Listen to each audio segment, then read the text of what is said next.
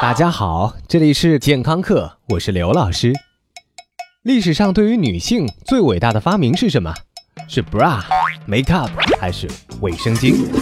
我想有件事情我们可能会忽略，但是它的发明确实感天动地，它就是口服避孕药。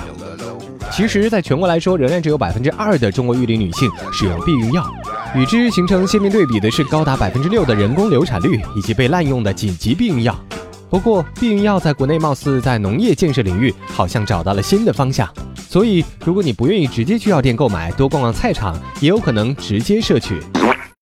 刘老师有时候也纳闷了，聪明的科学家可以发明天上的飞机、地上走的汽车，还有家里的电灯、电话、电脑、洗衣机。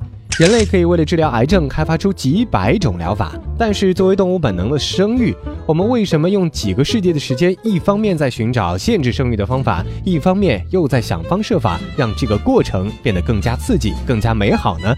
哎，算了，这个问题我们就 pass 掉吧。人类本来就是一种矛盾的动物，特别是处女座的人类。那挨千刀的避孕药到底是怎么来的？最初，开发者的初衷是打算研制一种控制生育的药。然而，出于当时道德上的原因，在一九五七年的美国食品药物管理局，也就是我们通常所说的 FDA 批准的 Enovoid 这种药时，却是将其作为治疗严重月经问题的药物来投放市场的。同时，也警告大家，该药物有可能阻止怀孕的副作用。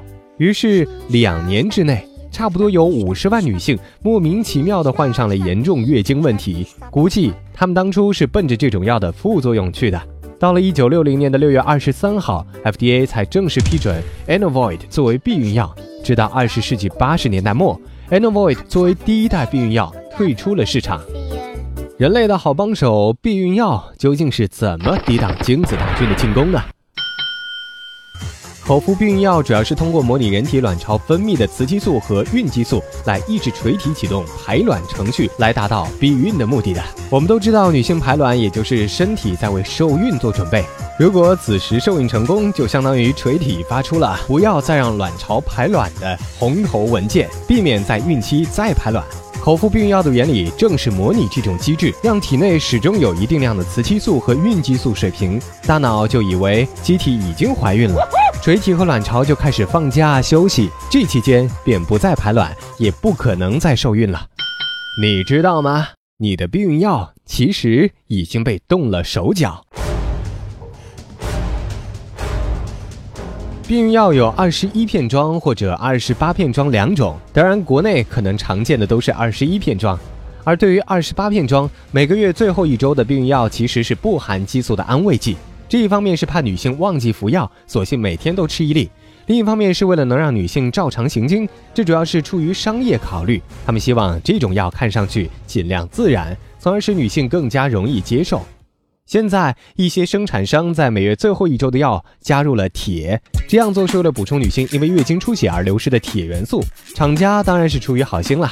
然而，对于一些女性而言，这些增加的铁元素可能会引起胃肠道不适，比如恶心、腹部不适、便秘、腹泻等等。所以，如果在一个药物周期的最后一周出现这些症状，可能是因为补充了铁元素，而不是因为大姨妈的造访。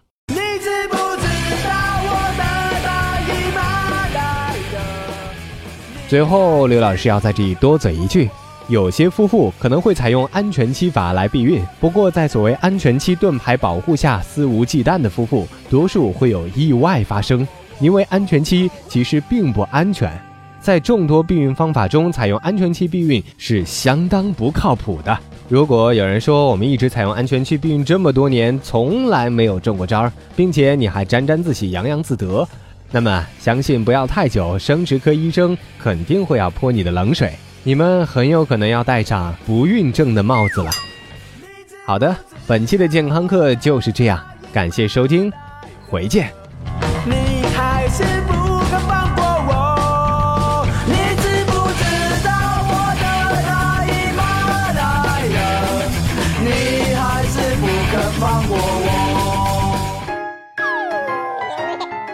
收听完健康课，您还可以在微信中搜索“健康课”的全拼，添加刘老师的健康课微信公众平台，获取最新节目更新以及最潮流、最无底线的健康知识。回见。